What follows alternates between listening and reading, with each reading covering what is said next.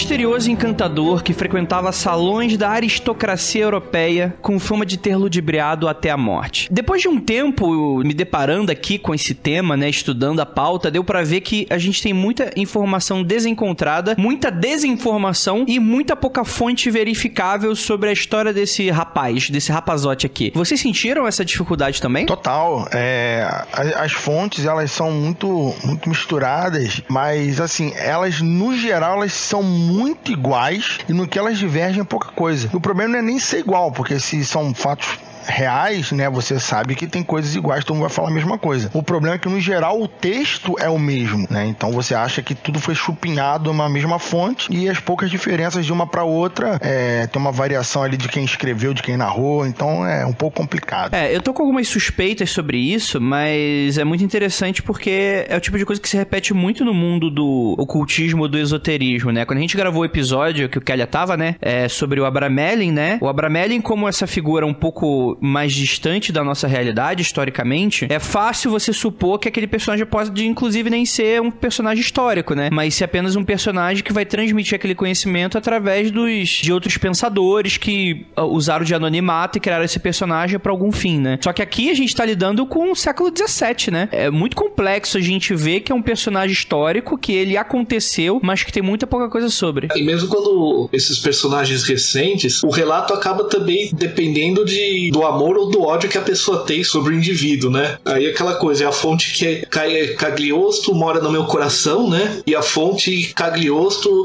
é, vá, vá tomar chá, né? Sei lá.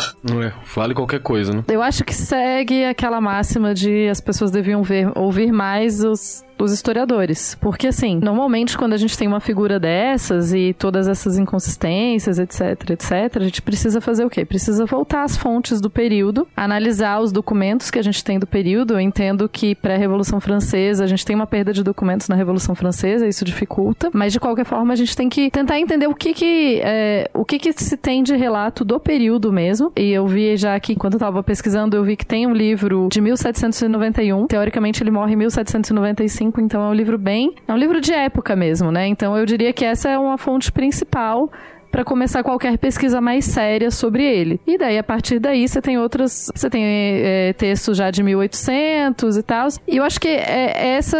O que eu senti falta foi de uma, um trabalho mais acadêmico mesmo de história. Eu acho que provavelmente o melhor é esse. O Magista Maçônico, né? Sim, sim. Que foi escrito em 2008. Mas ainda assim, eu senti falta de, um, de trabalhos mais aprofundados de história mesmo. Porque senão é o que vocês falaram. A gente fica muito no. Ah, tal pessoa fala isso, você tem uma, uma narrativa principal que os místicos vão seguir, todo mundo vai só repetir aquelas mesmas informações, sem necessariamente ninguém voltar lá atrás e tentar questionar, né? É importante, sempre questione. É, esse é o processo. Isso aí não acontece só com a figura do Cagliostro, não. Isso aí vai acontecer com N outras figuras. O rolê de que Jesus era parte dos essênios, o rolê de que do, do Saint-Germain é uma coisa parecida, vários outros personagens que acabam ficando icônicas e, e muito mais personagens personagens mesmos, justamente por você não ter um método, você não ter um retorno para aquilo. E às vezes você ainda corre o risco de, ao lidar com essas questões de personagens, de situações místicas, ou até, por exemplo, de interpretação de símbolos. Tal símbolo vai ter tal significado porque alguém falou isso, descobriu isso lá atrás e ponto final. Se você uhum. parar pra ver, toda a egiptomania do Crowley é isso. É como ele interpretou que aquela porra significa e ponto final, entende? E agora é assim, né? É, e agora é assim. E a próxima pessoa que foi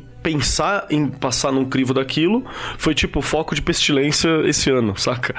ano passado, acho que foi que eles fizeram, eles fizeram o programa do, com uma egiptóloga, né? Falando sobre os símbolos do Crowley. Sim, inclusive recomendamos deixar aí no link do post. Maravilhoso. Então acho que foi a primeira pessoa a pensar em fazer isso, saca? E somando isso que, que a Tupá e o Kelly estão colocando aí, é, não pensem que isso é deixar a história fixa ou deixar a história segmentada. É muito importante, sim, você voltar nos documentos originais, tentar voltar ao máximo da época para fazer um, uma revisão daquilo que já foi estudado, mas não é bem esse revisionismo como a gente tá, como muita gente coloca hoje em dia de forma pejorativa, né? Que é justamente a pessoa voltar para tentar mudar o passado, para favorecer alguma coisa no presente.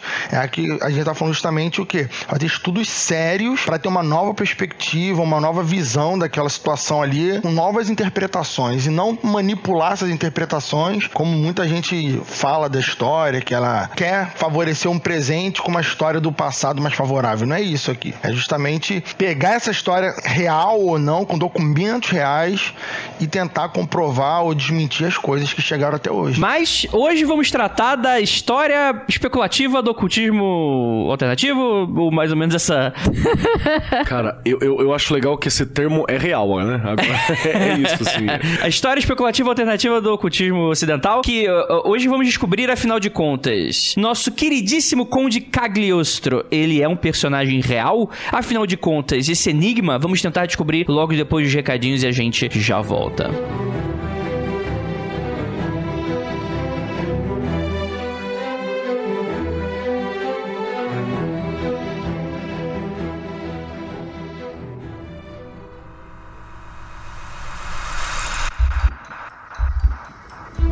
Nada de errado com seu áudio. Adentramos agora através dos seus sentidos. Estamos preparando você para o que vai acontecer nos próximos minutos. Além do que conhece por tempo e espaço, o contato com algo além. Não conte para ninguém e nunca olhe para trás, pois este é Mundo Freak Confidencial.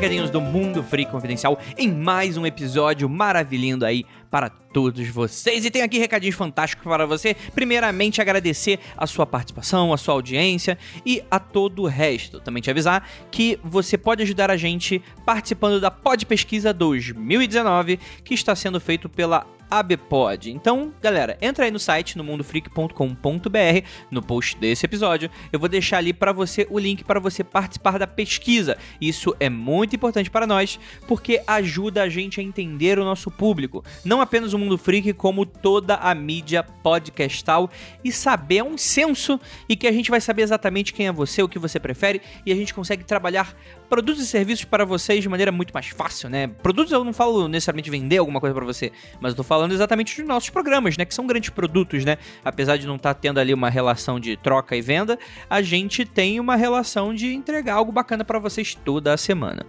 Também vem aqui falar do canal do Mundo Freak no Discord. Para você que não sabe, tá dando mole, o Discord é a nova forma da garotada se conectar. Tô me sentindo agora com 30 anos mais velho do que eu sou falando desse jeito. Na rede mundial de computadores. Então, para você que não sabe, tá dando mole, temos aí um grupo aberto no Mundo Freak do Discord, um canal ali, um servidor para vocês. Então, se vocês quiserem ir lá para conversar, se vocês quiserem jogar, assistir filminho, coisas lá, é, é, é, às vezes pode parecer um pouco complexo para você que quer entrar e tal, porque se você nunca viu o Discord e tal, mas é muito simples. No seu canto é, esquerdo, a gente vai ter lá os canais dentro do servidor do Mundo Freak e ali na parte central você vai ter os chats, né? Então você vai ter chat de voz, você vai ter chat de texto, né? Cada um para diversos temas diferentes, para cada objetivo diferente. É claro também, se você tiver dúvida, você pode ir lá, que a gente tem moderadores e pessoas que podem te ajudar qualquer dúvida que você tenha, tá bom?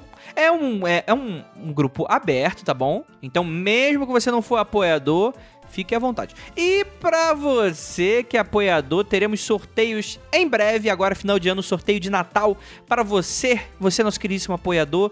Você pode ganhar aí coisas legais, mas enfim, fiquem de olho, vou mandar e-mail para vocês, vocês vão receber aí na caixa postal o nome dos ganhadores e o que, que a gente vai estar tá sorteando para vocês verem que aqui ninguém brinca em serviço. E para finalizar, pra gente voltar a falar aqui do Conde, do Conde, do Conge, Cagliostro, a gente tem que falar o quê? O que, galera? Para você que não sabe, tá dando mole, temos aqui a Ira Croft. Ira Morato, que infelizmente não está nesse episódio, mas que está no meu coração e no coração de vocês, que eu tenho a absoluta certeza. Ela tá roteirista agora. Tá roteiristinha. Olha, rapaz, tô com muito orgulho dela, porque o trabalho dela é fantástico. E para você que não sabe, tá dando mole também, temos aí a HQ Sinistra, que é um compilado de histórias macabrélicas e que um dos contos, é, em formato de quadrinhos, foi escrito e proposto por essa maravilhosa integrante do Mundo Free Confidencial.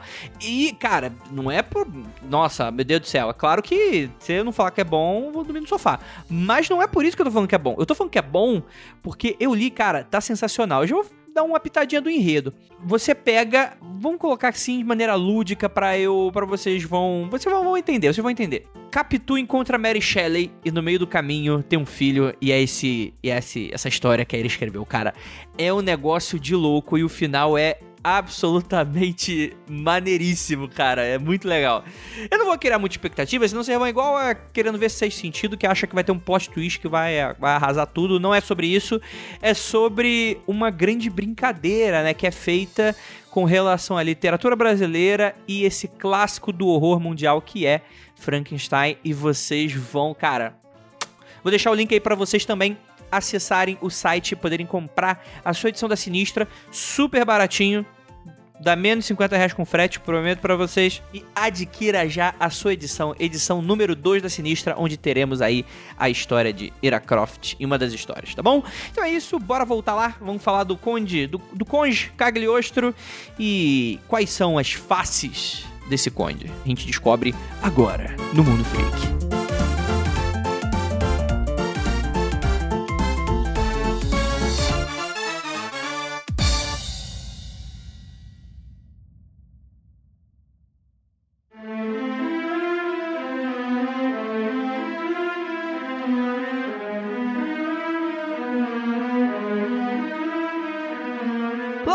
Belas noites, queridos ouvintes. Está começando mais um Mundo Free Confidencial. E hoje eu sou Andrei Fernandes, porque em outros dias posso não ser. Porque, enfim, vai que daqui a 200 anos alguém escreve uma história e fala que meu nome, na verdade, era Dom Andrei de Fernandes e hoje eu, eu era, na verdade, um, um mega high priest de alguma igreja satanista, enfim, qualquer um pode inventar qualquer coisa, né? E hoje a gente vai falar do Conde Cagliostro, uma figura que vai ser, depois de eu me debruçar sobre esse tema, eu acho que ela vai ser bem interessante para uma outra pauta que a gente vai fazer, inclusive. Então aqui eu vou falar mais um pouquinho sobre isso, mas a gente falou sobre alquimia, a gente tem um podcast próprio para isso. Ah, então, olha que legal. Pra pessoa. pra pessoa ver a playlist de esoterismo aqui do Mundo Freak, ela vai ter que passar pelo Mundo Freak Confidencial número 186 de Full Metal Alchemist. Então o episódio tá credo. a gente não falou de alquimia, né? A gente falou de Full Metal Alchemist. É melhor. Pior que a gente, metade do episódio é um episódio maneiríssimo de alquimia, né? O outro é discutindo o desenho japonês. Mas é, é muito legal, né? Que a gente cita personagens que a gente vai citar aqui, como por exemplo Paracelso, né? Saint Germain, acredito que a gente tenha pelo menos mencionado. E aqui é meio que uma continuação de toda essa história para depois a gente ir pra uma pauta que eu tô querendo gravar há muito tempo, que o Thiago tá só corpo fora aqui comigo hoje. E para me ajudar temos aqui ele, nosso queridíssimo Rafael Jacaona. É, rapaz, é, quando o André mandou a pauta, eu fui lá, minha esposa indicou um desenho na Netflix lá, eu fui assistir Miyazaki e não tem nada a ver. é, pois é, né? O Castelo Cagliostro, eu acho, né? Que é o do Lupin Tier terceiro, Lupin 3. Eu nunca entendi. Eu achei o desenho bem legal, bem legal, mas não sei de onde o cara botou o Castelo do Cagliostro ali. Acho que realmente ele só gostou do nome e colocou ali no desenho. É, Botafé que foi só isso mesmo. Ele falou, ah, um nome interessante aqui. Pois é, o Conde Cagliostro é muito bom. Inclusive, é uma, vale uma curiosidade aí que é, é Lupin III, ele é, é inspirado no Arsène Lupin, que é um personagem da literatura. Grande ladrão. É, super bacana e ele é realmente o ladrão. A resposta francesa ao Sherlock Holmes, né? Exato, né? E ele é uma versão japonesa dessa história toda contemporânea, pra época, né, que o filme foi feito, dirigido pelo Miyazaki do estúdio Ghibli. Mas eu não sei dessas informações porque eu não sou tacredo. e pra me ajudar temos aquele também nosso queridíssimo Marcos Keller. Olá, eu quero dizer que Cagliostro, ele é muito bacana no Spawn. E sabe por que que ele é um bom personagem de Spawn? Porque ele foi feito pelo Neil Gaiman, não pelo Todd McFarlane. Olha aí. Então deixa ele um personagem fantástico, assim. Com todo respeito ao McFarlane. É muito bom, cara. É o mendigo que tem lá, que fica normalmente com um gato na mão. É o Cagliostro. Exatamente. Temos aqui ela também, vinda das terras geladas, do lado do pote de sorvete com feijão, Tupá. Guerra. eu bem que gostaria tá de estar em terras geladas, mas aqui em Brasília tá um calor que só. Eu acho que a geladeira tá quebrada, Andrei. Manda. É, então. Chama o técnico, pelo menos. Eu tenho fotos pra comprovar que eu tava na geladeira. Tá igual o Coringa dentro da geladeira aí, gente. Que isso? é verdade. E temos aqui um convidado super especial que, afinal de contas, vai desmembrar um pouco sobre toda essa parte esotérica com a gente, nosso queridíssimo Thiago. E aí? Tudo bem? Falar o nome Cagliostro já é um grande desafio, né? Porque o, o nomezinho. né? É, pois é. A gente vai, vai decidir aqui, tipo, Cagliostro, Cagliostro, Cagliostra, Cagão. Como é que vai ser? Vou chamar ele de Caguinho. Caguinho é legal. Vou chamar de Conde. Eu vou chamar de Conde. Porra, facilita, Conde, hein? Não fala isso, Eu Se eu fosse um Conde, eu gostaria de ser chamado de Conde. No, no Rio de Janeiro não pega bem se você chamar de Conde. Por quê? Porque teve um prefeito chamado Conde, ou foi governador? Foi governador. Não, prefeito mesmo. Que era o maior. Enfim, era. História do ocultismo alternativo do Rio de Janeiro, que é outra, outra, outra página da história da humanidade. Que só que essa ninguém se importa. esse, esse é outro mundo freak, né? O Rio de Janeiro se transformou num episódio Mundo Freak é de eterno, né, cara? É total, né? Mas vamos voltar aqui, vamos voltar aqui. Bem, a gente tá em Palermo, na ilha da Sicília, em 2 de junho Quem me dera. de 1743. É, pois é. É quase. é, mas é, é, Palermo é quase um Belfor Roxo, se você parar pra pensar bem, Rafael. É quase um Belfor Roxo aqui. Porra, coitado do pessoal lá, cara.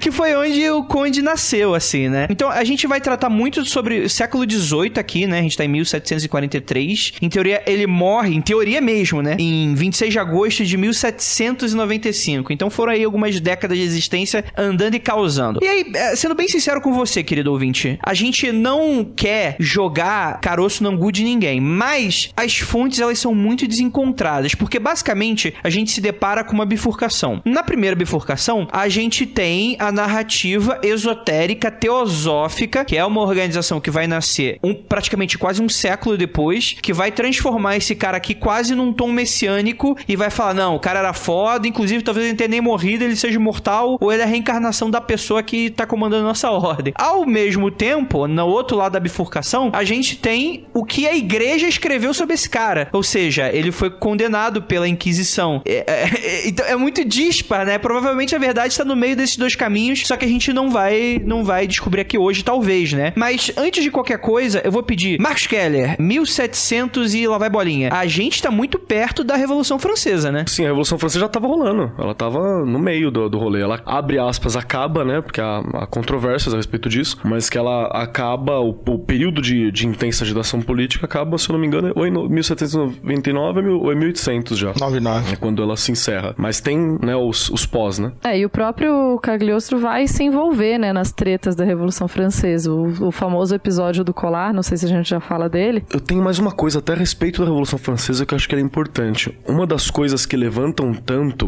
acho que a figura do Cagliostro, que ele é recuperado, né? Ele vai ser recuperado principalmente pela figura dos ocultistas franceses, num momento em que a, o ocultismo inglês estava muito forte. Você tinha algumas figuras inglesas que estavam começando a se fortalecer e tal, e começando a se levantar. E eu, e eu acho, eu percebo que na figura do Cagliostro, você tem um pouco daquele rolê dos da construção da figura dos gauleses, sabe? Como uma coisa de orgulho. Sim. Hum, tipo, a gente também tem. É, tipo, tem uma coisa assim. É, a gente também tem, o- tipo, o nosso é legal. É, tiradentes, assim, né? É, eu vejo um pouco disso, assim. Eu posso estar falando bobagem, mas tudo bem. Como é a história especulativa do ocultismo, eu vou falar e vai ser repetido eternamente e tá tudo certo, virou real. mas é, eu vejo um pouco disso. Amei a história especulativa do ocultismo. E, e, assim, adicionando, quando eu tava fazendo essa pesquisa, eu fiquei de bobeira, porque o camarada, nos vídeos que eu assisti, nos quatro vídeos que eu assisti, muita coisa da Revolução Francesa é acreditado diretamente a ele. Eu fiquei assim, gente, Sim. o cara é o pai do capitalismo, do socialismo e do comunismo. Falei, mas que, what the fuck? né? Esse é bom, hein? Aí o cara quer, porque a liberdade da, da Revolução Francesa vai dar geração ao capitalismo, o outro vai dar ao comunismo. Cada, cada um desses símbolos, né, do, da bandeira da, da Revolução vai gerar o comunismo, o socialismo e o capitalismo. É isso aí, porque tudo vai ligar na teosofia, que dos líderes escolhidos. Tá ligado que isso aí é, um- é uma, é uma atribuição simbólica da coloração da bandeira. Sim, mas o cara vai fazer a associação das cores com as palavras e tudo isso pro- do Gagliosto, que é o cara que Bem-vindo ao ocultismo. É isso. Mas eu diria, inclusive, que Cagliostro aí não é nem de esquerda nem de direita, ele é pra frente, porque a sociedade teosófica Veste de laranja, né, inclusive, né? Ele é o novo. Não, vamos acabar a piada aqui antes que, antes que a gente se comprometa mais do que a gente tá fazendo. Ah, é, porque tem ouvinte aí que é do Partido Novo que só falta me bater, né, inclusive. Inclusive, ele, ele tinha um programa de, de construção de casas pra pobres num, num, num programa muito famoso no sábado, à tarde. Vamos parar, vamos parar. Daqui a pouco a gente tá chamando o cara de ANCAP e aí. É, aí pronto, que é outra galera que me gosta agora. É, eu ia falar que se ele fundou o capitalismo, o comunismo e, tu- e tudo mais, ele provavelmente também compunha as músicas dos Beatles, né? Ah, ele é da, do Raul Seixas também. Mano, a gente tá indo muito longe. Caralho! E se o que sobrou do Cagliostro hoje está nos Estados Unidos e tá direcionando o governo brasileiro através de suas filosofias? Olha Mas aí. então, é, o busto dele não tá lá nos Estados Unidos? E deixa eu acrescentar mais uma parada? Sim. Agora histórico mesmo? Eu gosto muito da passagem que fala que... Assim, existem vestígios históricos da existência de um cara chamado Cagliostro, que se dizia conde, que caiu nas graças de uma determinada figura real, né? Acho que determinado É nobre. de uma parte da monarquia, né, ali. Ela, ele vai ter uma influência na corte E francesa. da religião também, né? Tinha um bispo que, que era muito camarada dele. Ele vai ter amigos católicos, né? Tinha uns brothers católicos que eram, eram muito próximos dele. Então, assim, existe esse cara. Agora, se esse cara é o Superman Cagliostro, é outra questão. Eu gostaria muito de ter contato com, a, com, com esses materiais franceses, assim, sei lá, tá lá pra poder pesquisar, porque até, até onde eu sei, existem bo- bons relatos, né, de, de várias coisas, por exemplo, dos presos da Bastilha. E ele é um dos que esteve na Bastilha também por um determinado período. Então tem essas questões que são. Aparentemente existem vestígios materiais pra se estudar um Cagliostro histórico. Sim, sim. Né? É isso que eu acho muito bacana. Ele não é um personagem fictício. Sim, tipo Saint-Germain. Saint-Germain é mais obscuro. Aham. Ele é um pouquinho mais complicado de você, você entender. O Cagliostro parece que ele apareceu mais, ele viveu mais, ele existiu, mas ele deixou mais vestígios de sua existência, entende? Quando a gente pensa na Revolução Francesa, a gente tem um pouco daquela ideia do, dos, dos iluministas, né? Não, a Revolução Francesa, a Era da Razão. Tudo lindo. É, tem toda aquela festa que entra uma mulher vestida de Deus da Razão na igreja de. Nossa, aquela onde, onde teria lá o, o Corcunda de Notre, Notre Dame, né? Notre Dame. Tem toda, tem toda essa coisa. Ou é aquela igreja de ter o. Aquele- Inclusive o Corcunda de Notre Dame, ela, ele tem esse nome por causa da igreja. O nome dele é Notre Dame, Corcunda é o nome da igreja. Eu conto. Cara, o Thiago me representou muito agora. Caraca. Dislexia dá nisso, né? Mas o que, que é interessante? Então a gente tem essa visão de um movimento ultra racional, né? Voltaire, viva la raison, né? Sei lá. Mas tem alguns estudos históricos que mostram que o discurso ocultista ou, ou esotérico teve uma certa influência popular muito forte durante a Revolução Francesa. Então você resgatar esse tipo de figura histórica, tinha o Mesmer também na França, tinha uma série dessas figuras, porque a gente pensa o seguinte: uma coisa é os cientistas, os filósofos, literários conversando ali. Ah, não, Deus pode até existir, mas a igreja, enquanto instituição, ela nos mantém nas trevas, não sei o quê, porque não pode ter livre pensamento e tralalá, tralalá, e assim vai. Agora, pro povão, a minha vida tá igual, esse, esse papo não cola. Agora, se aparece algum místico, digamos assim, alguma, alguma figura mística que cura, que pode dizer, não, você também pode curar. Essa coisa de que os nobres são descendentes de, de uma linha mais pura de Adão, qualquer coisa do gênero, que estão mais próximos de Deus, isso é mentira, ó, você mesmo pode curar, tá vendo? Não sou nobre curo. Essas figuras místicas ajudaram a, a essa mudança de mentalidade no ponto de vista popular, né? É, eles meio que dividiram o sagrado, né? O sagrado não pertencia mais só à nobreza, de certa forma, e você poderia alcançar o sagrado por conhecimento. Isso que o Thiago tá falando, ele é, ele é muito importante pra se falar, porque é, existem estudos né, mais firmes a respeito da participação da maçonaria francesa na Revolução Francesa, né? Inclusive, a, próxima, a própria organização da maçonaria, muitas lojas francesas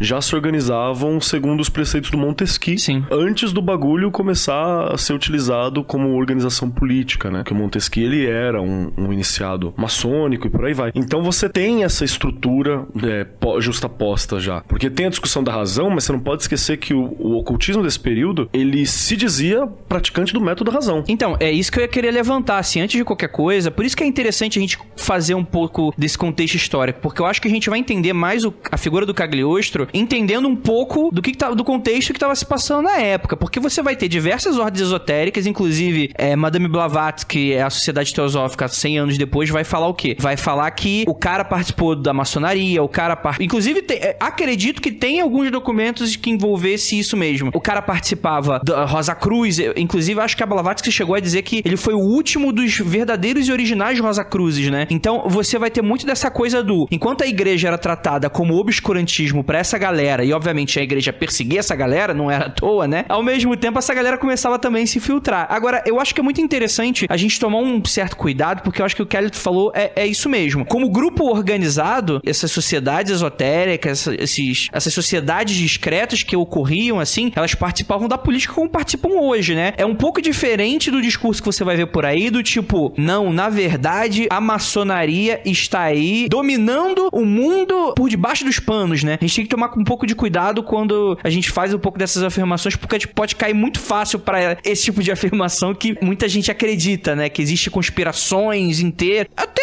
existe algumas, mas como diversos outros grupos organizados provavelmente estavam fazendo na mesma época, né? Não era uma questão de controle, mas era uma questão de, ah, alguns aristocratas que não estavam satisfeitos com a igreja nem com o, a monarquia, talvez, né? Eu acho que cabe a gente falar também sobre a questão, essa, eh, quando a gente fala da razão, né? Ah, porque era baseado na razão e tal. O nosso conceito de razão atual não inclui esse esoterismo, mas o esoterismo Sim. naquele período, ele era profundamente baseado na razão. Então, as pessoas tendem a ver uma separação muito doida agora, especialmente porque a, a forma como as ciências se desenvolveram e as ciências que não se enganem, elas se desenvolveram em grande parte as ciências exatas, digamos assim, né, física, química, etc, que não se enganem que elas se desenvolveram a partir do esoterismo. Então, o esoterismo nesse período, ele é entendido como o ápice da razão. É, quando a gente está falando dos esotéricos, a gente não está falando, é, né, em 1700 e tanto, a gente não está falando de uma galera muito doida que, que sei lá, se vestia de preto e, e fazia uns pentagramas. É, você está falando que essa galera é assim hoje, Tofá? Não, tô falando que hoje tem pessoas esotéricas que fazem isso. Não tem? Não tem esotéricos que se vestem de preto e fazem pentagrama? Deve ter, não sei, deve ter. Você não frequenta esses lugares, não? Ah, eu, eu nunca vi. Eu nunca vi. Negócio pessoal que é esotérico, usa preto tal, parece que tá saindo pro, pro rolê. Eu nunca vi. Eu vou manter em silêncio.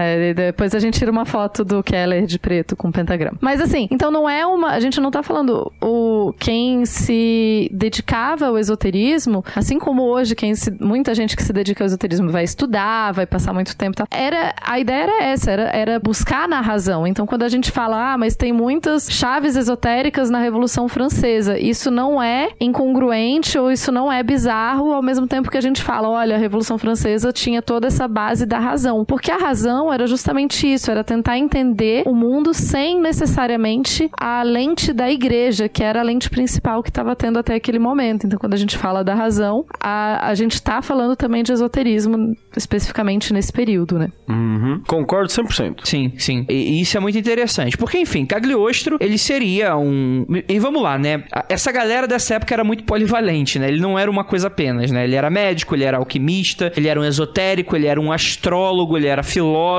ele era um livre pensador, né? Ele era muito conhecido por sair, tratar as pessoas. Isso eu já tô falando numa época em que... Eu não tô falando daquela, daquele momento histórico que a igreja depois vai dizer, que inclusive vamos citar mais pra frente, de que da adolescência dele meio bandidinho e tal, que isso vai ser um pouco dessa visão católica de construção pós uh, uh, o que vai rolar. Mas onde que ele fica conhecido? É se aproximar muito da corte francesa, como essa figura de alquimista, astrólogo, conseguir alguns patrocínios, né? Abrir aí algumas lojas maçônicas, segundo dizem as histórias, né? Inclusive, ele seria um dos responsáveis por meio que uma união maçônica naquela, naquele período, naquela região, né? Que participava, inclusive, aí o supracitado pelo Tiago Mesmer. Para quem não sabe, era o cara que teorizava, ele era o, é o pai do mesmerismo, né? Você tinha aquela crença do, do magnetismo animal, de que a, a gente possui um magnetismo fluídico dentro da gente, que se desequilibrado pode gerar algumas doenças e você pode, através do seu magnetismo animal de outra pessoa, fazer uma cura, né? E aí depois de você, quando a gente vai caminhando um pouquinho mais e tal, tal, tal vai acabar com, por exemplo, passe magnético, por exemplo, né? Esse tipo de coisa. Você eh, vai ter amigos como, por exemplo, aí o Saint Germain, já também citado pelo Kelly, que é essa figura muito oculta e muito, como é que eu posso dizer assim, né? Se o Cagliostro, ele tem essa imagem construída em volta dele quase messiânica, o, o Saint Germain era praticamente um messias esotérico ali na, na, na região, né? Era um trimegisto 2.0, né? É. Só para os ouvintes ficarem aí por dentro, como vocês sabem, eu não sou tão entendido nessas paradas esotéricas. Aí eu fui Sim, sim. vendo sobre o Cagliostro, aí pareceu o San Germain sempre. Eu falei, ah, procurar quem é esse camarada. Procurei no, no YouTube. Cara, os vídeos eram tipo, tipo Jesus, saco é? Uhum. Só que era uma foto do San Germain. Aí eu, ué, o cara tem uma aura de luz em volta dele. E os caras que eu falei, gente. É a luz roxa, né? A luz púrpura. É a galera que já transformou ele em mestre ascenso, né? É, e, Inclusive, adicionando a isso, tinha pessoas falando que o Cagliostro é discípulo de Saint Germain e outros falando que ele era do mesmo grau, do mesmo quilate que o Saint Germain. Eu falei, é, esse pessoal aí, né? Dois Jesus, dois, dois grandes messias. Interessante, tem uns que defendiam essa diferença outros falavam que eram iguais, mesmo nível. Parte dessa, desse lado folclórico do, do Cagliostro é muito que vai se repetir muitas figuras do ocultismo de séculos passados, que é essa crença de que foi uma pessoa muito viajada, inclusive que teve algum contato com o Oriente. Eu, particularmente, acho um pouco difícil esse tipo de coisa acontecer, porque parte de uma construção de crença mesmo, de fé. E, novamente, eu não acho que se você segue teosofia, se você é da teosofia, você é da Rosa Cruz, é maçom e tal, não é um. Eu não quero que, que soe como um ataque nem nada disso, né? A gente tá aqui debatendo como personagem histórico, né? Mas é muito disso, dessa influência que depois a própria Blavatsky, aí historicamente ela realmente fez, que é viajar pro Oriente, trazer coisas, por exemplo, aí vai se misturar muito karma, reencarnação, essa coisa iluminada, né? De, da não violência, né? Essa, fi- essa figura mesmo de iluminação espiritual que ele vai trazer, que a gente não tem uma comprovação de que ele realmente tenha feito, né? Eu acho que existe até algumas alegações que existem alguns documentos de que ele esteve na Rússia, e como a gente sabe, a Rússia é, é praticamente um continente, né? A parte, né? Ele vai até o Oriente. É um Oriente muito doido também, né? É, mas nada, nada indica que ele tava ali com os mestres ascensos no Himalaia aprendendo sobre chakras. Provavelmente isso não aconteceu, né? Eu acho que, assim, a gente sabe que, apesar de tudo, das dificuldades e tal, de não ser fácil você transitar de um lugar pro outro, é, não era impossível você ter, sei lá, um, Sim, claro. um alemão na, na China, um chinês na Inglaterra, assim. Não é nada... E que im- muita gente viajava. Claro, não é nada absurdo, assim, é difícil, era,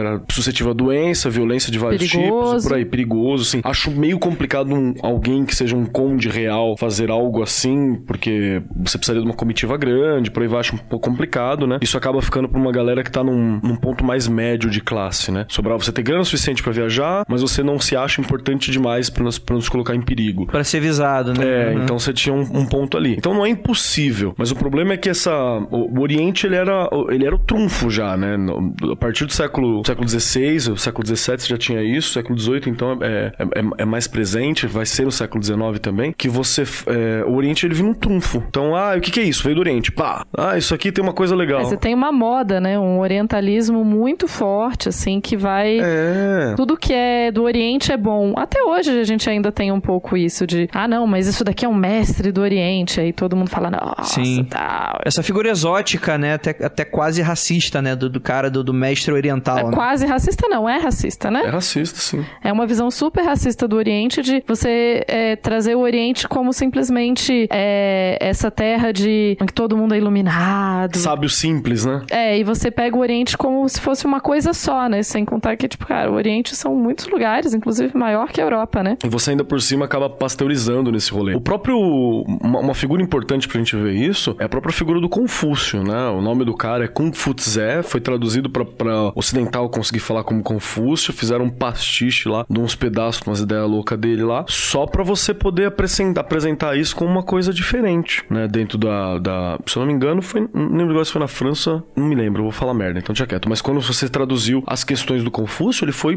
pra, pra um folhetim mesmo, pra você mostrar isso, botar isso pra frente. Não tinha um interesse em estudar parte da cultura ou realmente em, em pertencer e participar aquilo, né? Não, era essa a ideia. A ideia é você um super trunfo mesmo. É do Oriente, pá, ganhei. É, e essa coisa da moda mesmo, né? A gente tem ali no, é, em mil, é, 1600, 1700, você tem as chinois, né? Que é tipo essa coisa de você usar roupas com influências e tecidos orientais. Aí você vai usar, então tudo que é oriental é mais fino. Então você acaba que com esse movimento do esoterismo, você também vai buscar essa influência oriental porque ela é fina. Porque é fino você ser oriental, ter, não ser oriental. Ser oriental não é fino, assim, né? É fino você usar influências orientais em tudo. Lembra do daquele Wide Wide Country? Então, é mais ou menos isso aí. Uhum.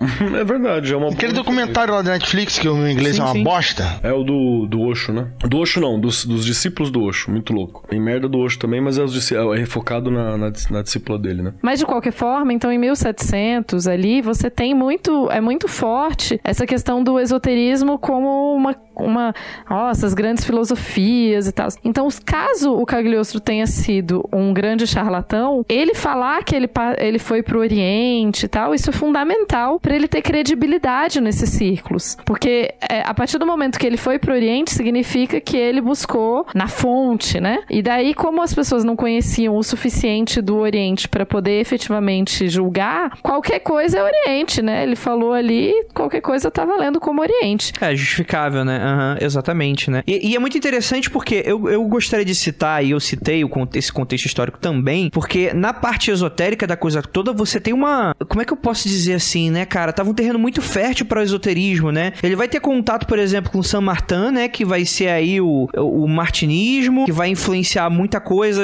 sobre Eliphas Levi, o próprio Papus, né? Que são figuras bastante citadas aí para quem é ocultista, para quem é esotérico, né? É, os próprios Saint Germain, né? Que vai aí também, e o próprio Cagliostro por si só, né? Ele vai influenci- influenciar aí a, a teosofia, né? Que é muito. É onde tá ali as chaves de muita coisa que a gente sabe hoje de ocultismo, né? Esse orientalismo de chácara, de reencarnação, de muito tipo de coisa. Queria que você falasse um pouquinho, Thiago, sobre essas influências do porquê que isso tava acontecendo dessa forma. Que, como é que tu vê isso? Você que se debruçou sobre isso um pouco. Olha, a maneira que, é, que eu vejo é mais ou menos assim. Quando você tem esse começo da modernidade, iluminismo, essa valorização da razão, em, que você tem um movimento de que a autoridade da Igreja Católica é ruim, que não deixa de ser também o contexto da, da reforma protestante, tudo, você vai criando uma espécie de ah, separação da sua, da sua origem. Pensa o seguinte: o que, que é a o que, que é a tradição do Ocidente? A Igreja Católica, que continuaria Roma, tudo.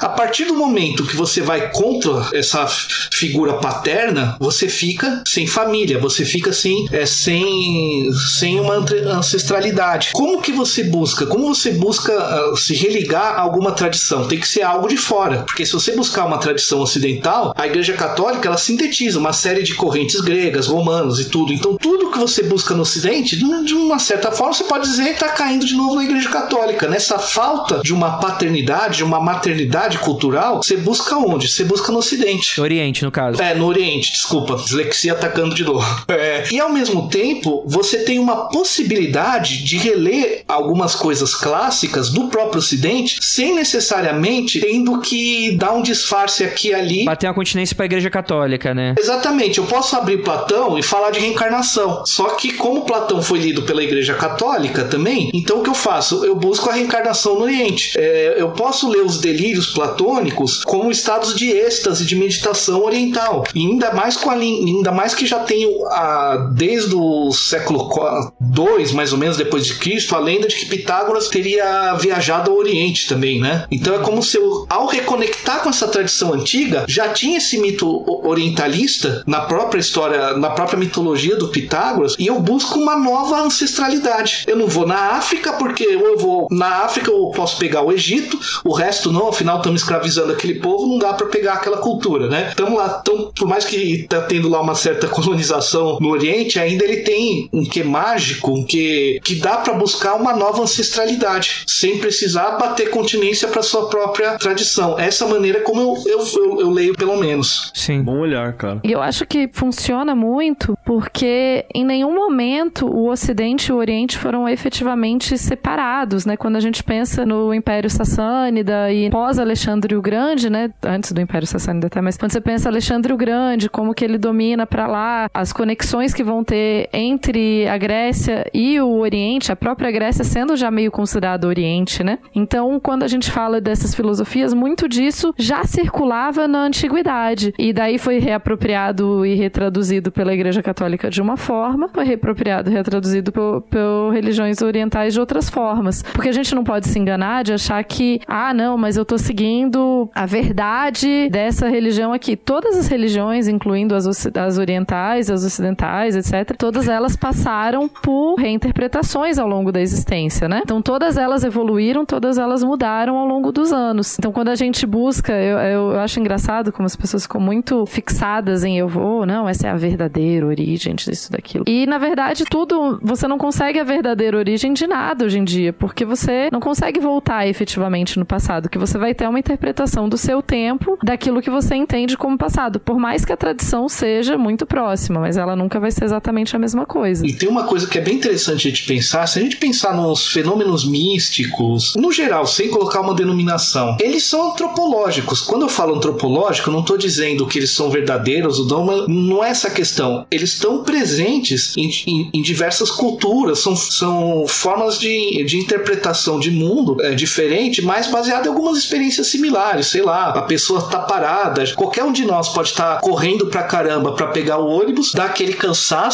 ficar ofegante, olhar pro dado e começar a viajar. Se a gente vai criar uma, uma liga mística em cima dessa viagem, né? Falar, caramba, porque eu perdi o ônibus, estou, estou ali quase sem ar, eu vi o próprio Uno, a própria manifestação de Cthulhu, o, sei lá, ornitorrinco primordial, né?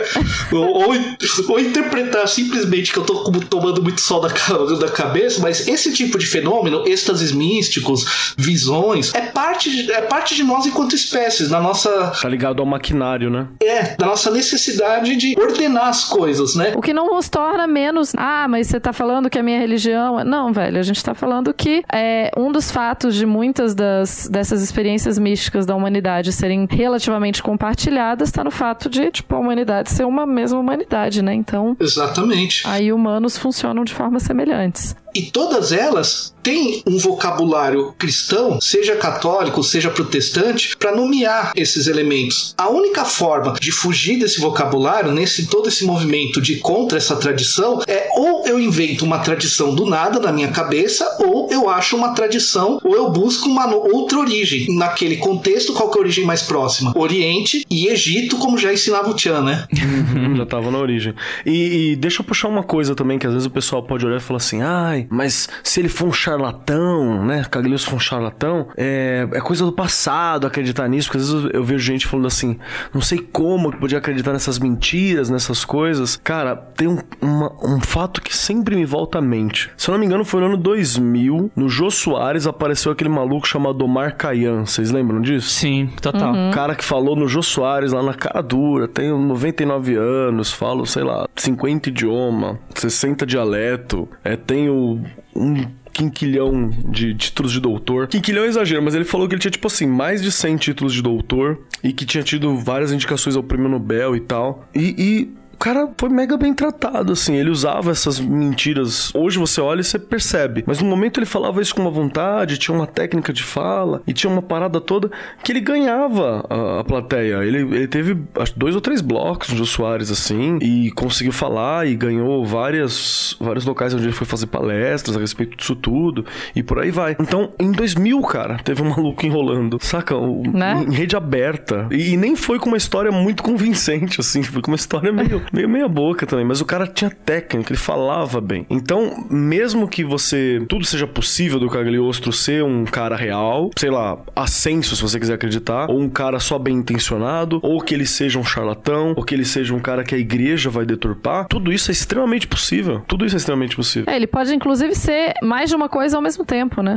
Sem problema. É o Cagliostro quântico. Ou ele pode ser um, um cara que entendeu coisas místicas, etc, etc, e ter sido também também um charlatão em alguns momentos. Ele é, eu acho que isso também cabe um pouco essa crítica de não ver simplesmente os mestres como essas pessoas perfeitas, né? Não ver mestres, né, no fim das contas, assim. Então, pô, ele pode ter formulado coisas místicas e funcionado, criado, fundado ordens e, e ter feito todo um estudo e etc, etc, e ao mesmo tempo ser um, ser um charlatão. Ele pode ser as duas coisas. Ele pode ser um charlatão em outras coisas, ele pode ser um mentiroso em outras coisas, não necessariamente nessa parte, entendeu? É, o fato dele, sei lá, ser um, um bom místico não, não necessariamente exclui o fato dele ter enganado alguém em algum momento, sabe? É isso. É, e eu acho que esse é o problema quando você vai ver essas duas narrativas, né? Ou o cara é um filho da puta completo, ou ele é o ser mais iluminado que já caminhou sobre a Terra, né? Porque você tira aí o aspecto e a complexidade humana da questão toda, né? Você não consegue de fato flertar com a possibilidade que talvez ele possa ter enganado algumas pessoas para enriquecer, ao mesmo tempo ele era um cara muito racional e iluminado que falou algumas coisas e ajudou também outras pessoas. Que queria ajudar pobre, né? Que é uma coisa que é bem marcante. Exato, né? sei lá, bicho, né? Robin Hood roubava, né? Enfim, que roubar é errado, né? Mas é, é interessante porque tira a complexidade desse personagem e tal.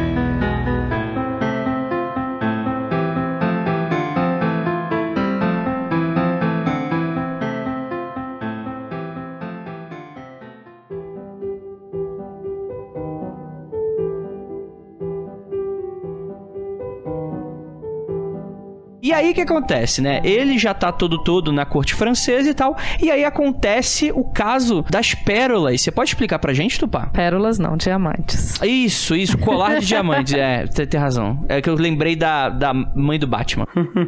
A mãe do, do cara também chamava Marta? Chamava. É Marta Cagliostro. Esse caso da, dos diamantes, ele é muito interessante porque ele também ele, ele faz parte da construção da Maria Antonieta como a grande vilã também da, da época da Revolução Francesa. E ela é outra que é uma pessoa muito mais. É uma personagem muito mais complexa do que simplesmente a moça fútil que só queria brioches e ela não falou aquela frase, né? Inclusive nem tem muito a ver com ela. Enfim, tinham dois ourives franceses que, obviamente, pra, para ganhar muito dinheiro, planejaram fazer um, um super colar, assim. Era um colar que seria o colar dos colares com não sei quantos, não sei quantas diamantes e era uma joia, assim, impressionante o Pomer e Bessange, que é o Bassange, não sei falar isso. E era assim, era um colar com 2.300 quilates, não sei quantos mil diamantes, isso é uma coisa impressionante. E a grande ideia deles era vender isso pra Condessa do Barry, que era a favorita, a amante favorita naquele momento da, do Luís XV. Só que eles começaram a fazer lá por 1760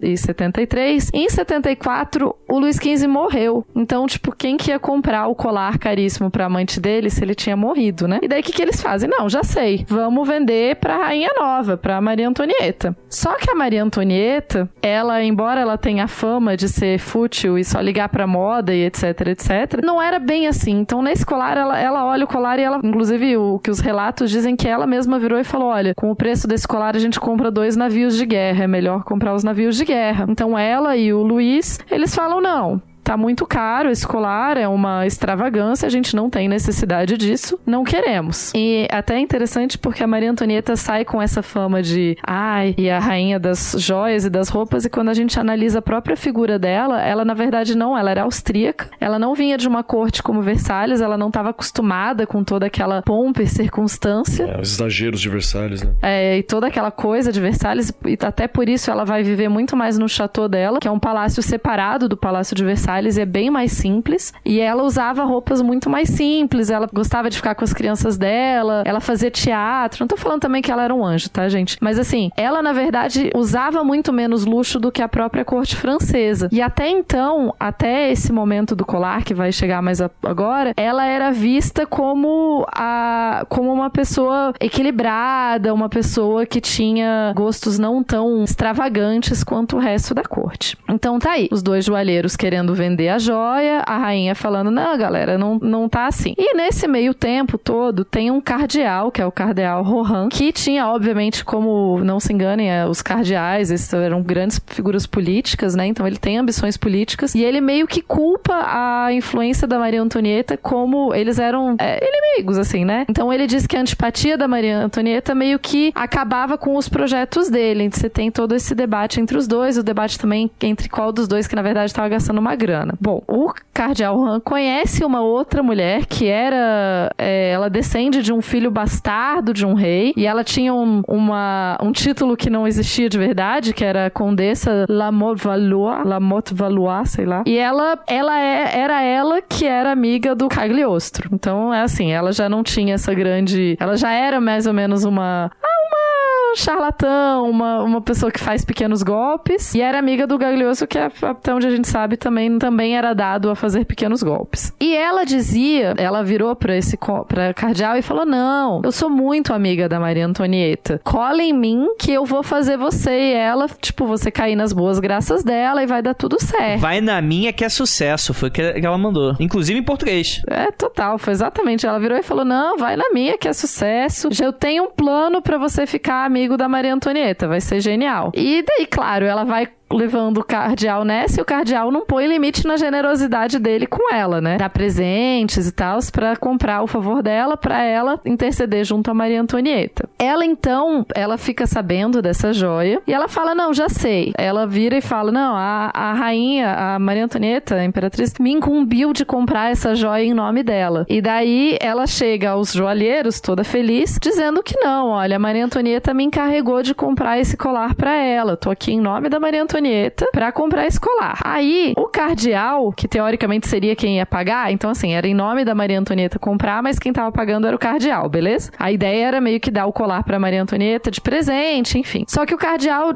teve um momento que ele não conseguia mais pagar, porque era muita grana mesmo o colar. E daí ele, os joalheiros vão em frente à corte e ao rei falar: "Olha, vocês compraram esse colar aqui, o cara que vocês mandaram para pagar não tá pagando". Aí a, aí a rainha tipo fala assim: "Não, peraí, como assim? Eu não mandei comprar colar nenhum. E daí ela vai até o rei e fala: Como assim? É, olha que loucura isso daqui. E o cardeal resolve falar: Não, é, realmente, a rainha não sabia de nada. Era gente que tava aqui comprando o colar para ela. Os joalheiros mostram, falam: Olha, eles chegam lá com um papel dizendo: Ó, tá aqui o compromisso firmado que o cardeal ia comprar o colar. O cardeal fica nessa de tal e acaba confessando que, na verdade, a Maria Antonieta não tinha nada com isso. Um outro amigo ali, um outro inimigo do cardeal manda prender ele e tal, e o cardeal é mandado para Bastilha. Então, vê a treta, né, gente? O rei coloca o parlamento para julgar o cardeal, a igreja vai achar isso uma afronta, como que o parlamento julgaria um cardeal, sendo que o cardeal estaria na alçada da igreja, então como que isso se como que isso se arruma? Ele é condenado assim como a condessa, a falsa condessa ela é condenada a ser açoitada em público, marcada com ferro em brasa e presa em, prisão, em prisão perpétua. O Cagliostro é banido do reino porque ele estava no meio dessa treta, ele, tá, ele foi uma das pessoas que influenciou essa compra desse colar. A opinião pública entende a Maria Antonieta, que era até então vista como mãe dedicada, elegante, não sei o que, não sei o que. Parte considerável da opinião pública acredita que ela, a comunicação não funciona e a opinião pública vê ela como a grande culpada do caso do colar, ela que queria comprar o colar, e ela que tá armando contra o pobre cara da igreja, o cardeal, no fim das contas. E a Maria Antonieta passa a ser chamada como a Madame Déficit, porque olha só o quanto a França tá em, mal, em maus bocados e ela tá comprando um colar caríssimo desses. O cardeal vai ser tratado como grande mártir, tadinho do cardeal. Tanto é que depois da Revolução ele vai ser eleito aos Estados Gerais e tudo mais. E o Caglio, a outra, a mulher que armou tudo no fim das contas, ela e o Cagliostro que estavam puxando as, as cordinhas por trás. Ela, como eu disse, foi açoitada, foi não sei o quê. E o Cagliostro consegue fugir a tempo, mas é banido das terras francesas. Logo depois explode a revolução e daí, enfim, toda, toda a treta ele acaba não voltando mesmo. Mas é interessante porque esse, esse caso do colar é meio que o ponto de virada da opinião pública contra a Maria Antonieta. Então, por isso que ele é um caso tão importante. E ele vai ser meio que o ponto de virada também, é meio que um basta, sabe? a gota d'água contra os excessos da monarquia. Então o caso do colar tem toda essa, essa treta. É, ele tava no meio, provavelmente, enfim, né? Não sei, né? Tava meio estranho ele ali. Tá, tava ali pra lucrar alguma coisa, né, gente? Deixa eu acrescentar uma parada assim que eu sempre gosto de falar e eu acho que fica difícil da galera sacar. A gente fala assim: ah, o cara foi preso, né? Na França, foi preso na Bastilha. E o cara, ah, legal, ele foi preso. Gente, não, a Bastilha era o inferno na terra, tá? Quando o Tupá falou assim: ah, não sei quem foi preso na Bastilha, o Cagliostro vai parar na Bastilha, o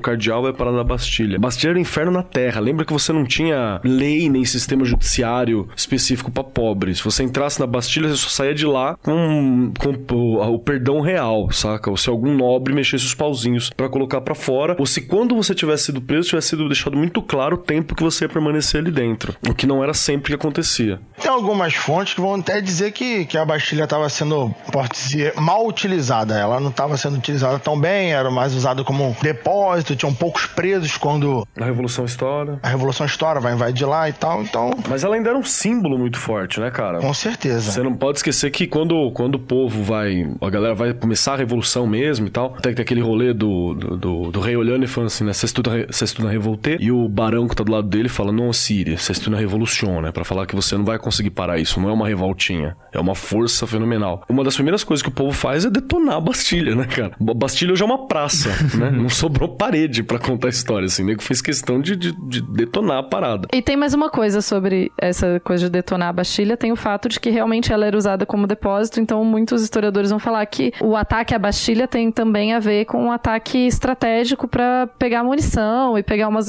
pegar as coisas que estavam no depósito, né? Mas é sempre importante que quando, quando pra gente entender isso do medo popular que tinha sobre a Bastilha, eu, eu gosto de falar que a Bastilha era Azkaban. É uma boa forma de se entender assim, o medo real que tinha na cabeça da galera a respeito daquilo, né? Então fica aí a nota cultural da Bastilha. É, sim, total. É, e aí que também o, o nome do Cagliostro começa também a, a dar essa afundadinha, né? Que logo depois ele também vai ser preso por outros motivos, perseguido pela, pela própria Inquisição, né? Acusado de bruxaria, acusado de um monte de coisa. E, em teoria, ele seria torturado, né?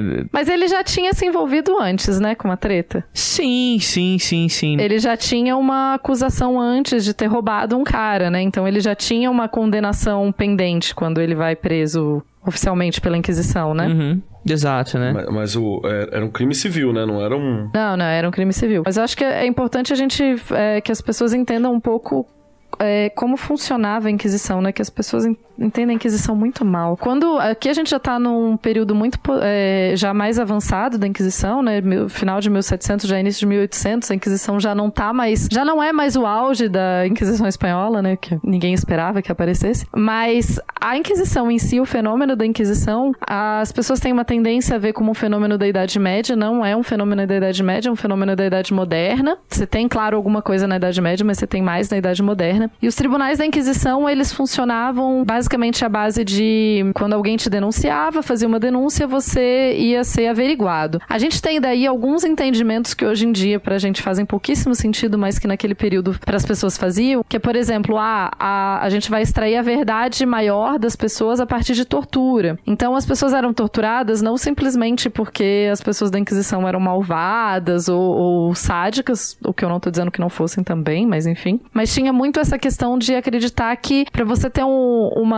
a pessoa dar um depoimento puro e real, você precisa torturá-la. E além disso, você precisa, porque qual o grande objetivo da Inquisição? A Inquisição serve como ferramenta da igreja para controlar as pessoas, com certeza, mas por trás você tem uma crença interna também de que a Inquisição está salvando almas. E diferente do que as pessoas acreditam, a Inquisição ela não ela não podia, é, muita gente estava fora da jurisdição da Inquisição. Então assim, por exemplo, é, se você era judeu, você não podia ser perseguido pela Inquisição. Aí você vai falar, não, mas pô, vários judeus morreram perseguidos pela Inquisição em Portugal. Sim, porque o rei de Portugal colocou uma lei falando: todo mundo que mora em Portugal tem que ser cristão. Se você não for cristão, você não pode morar em Portugal. Logo, todos os judeus que continuaram morando em Portugal, entre aspas, tinham se convertido à força por causa dessa lei do rei. Então, quando eles eram é, pegos pela Inquisição por crimes ah, de judiaria, né, de por terem práticas judaicas, Eles eram cristãos fazendo isso, né? é, teoricamente eles eram cristãos, e daí por isso eles estavam sob a jurisdição da Inquisição. É, É, isso é bonito, mas aí também, é, eu não sei, a igreja tinha tanto interesse em falar, ei, vocês estão meio errado, né? Amigão, senta aqui pra me te contar uma parada. Tá na hora de se adorar Jesus e não esse cara aí, esse Jeová. Não, É. mas eu, tipo assim, tudo bem, ok, pode não ter sido uma ordem de perseguição, esse tipo de coisa, mas qual era o interesse da igreja de mandar parar ou condenar esse tipo de atitude do rei de Portugal, por exemplo? Não, não. O rei de Portugal, quando ele faz, claro, a igreja influencia o rei de Portugal pra dizer que absolutamente todo mundo agora em Portugal tem que ser cristão. O objetivo deles é controlar essa população. Sim, sim, sim.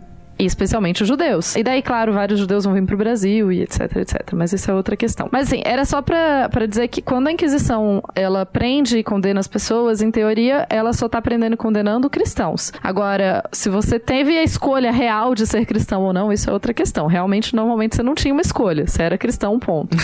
Porra, então também, né? É uma questão semântica. Não, não. A Inquisição tá fazendo isso porque ela ama você. Essa é a questão. Isso.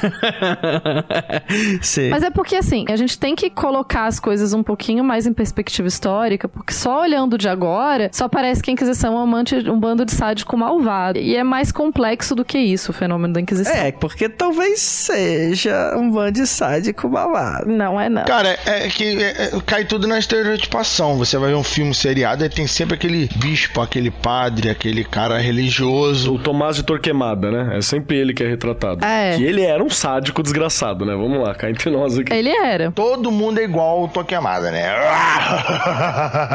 Você, você resume milhares de pessoas que faziam um tipo de trabalho, como, como a Pato tá dizendo, não vou, estou exatamente dizendo que tá certo ou tá errado, mas que faziam um trabalho ao qual elas acreditavam que era para purificar essa merda toda. Porém, você pega um ou dois, uma medo de exemplos específicos que eram nitidamente Doido. psicóticos É, psicótico. doidos e coloca na- no, no peso de milhares. Todo lugar tinha igrejas, todo lugar tinha paz, mas não. Todo mundo é filha da puta igual esse cara. Então, Sim, assim, sim, sim. Não, é, é que é bom separar, tipo assim, né? Não tem ninguém querendo culpar católico hoje por isso, né? Mas meio que pau no cu da igreja durante a Inquisição, né? É, não, mas é só pra colocar uma nuance que, assim, Sim, sim. Não é tão caricato quanto a gente acha que é. Isso, e não é só não tão caricato quanto eu acho que é, que não era também que a Inquisição saía perseguindo absolutamente todo mundo. O que rolava muitas vezes, sendo bem sincero, o que acontecia muitas vezes é que o seu inimigo político te denunciava pra Inquisição e daí você rodava. Só que assim, a Inquisição mesmo,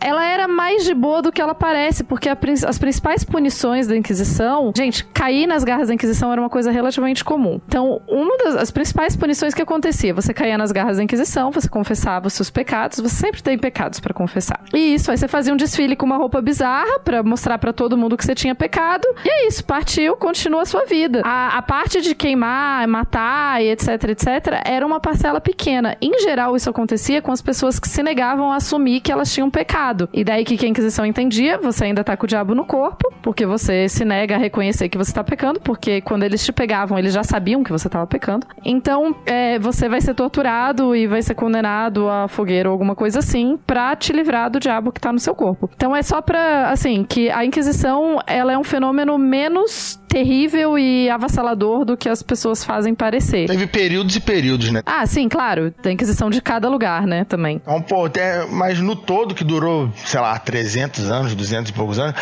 no geral, ela realmente foi um- uma parada muito abaixo do que, do que parece na, na mídia, sabe? Pô, o Carlos Gibb tem um livro que vai mostrar justamente um negócio desse, que o cara ele vai ser julgado seis, sete vezes.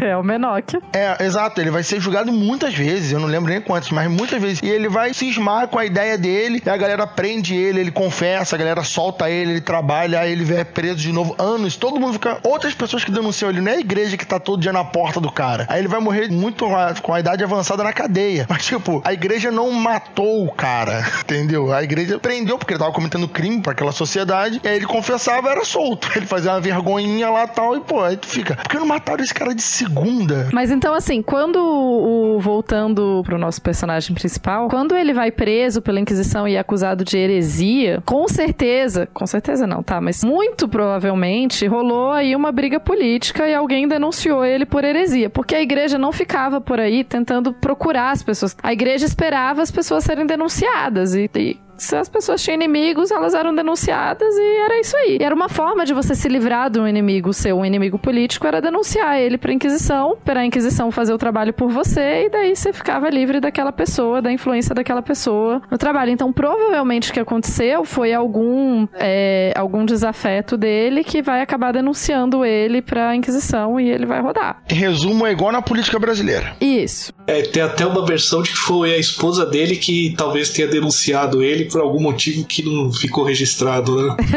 Pô, o cara deixou a toalha em cima da cama, né? O cara tá preso na Inquisição, né?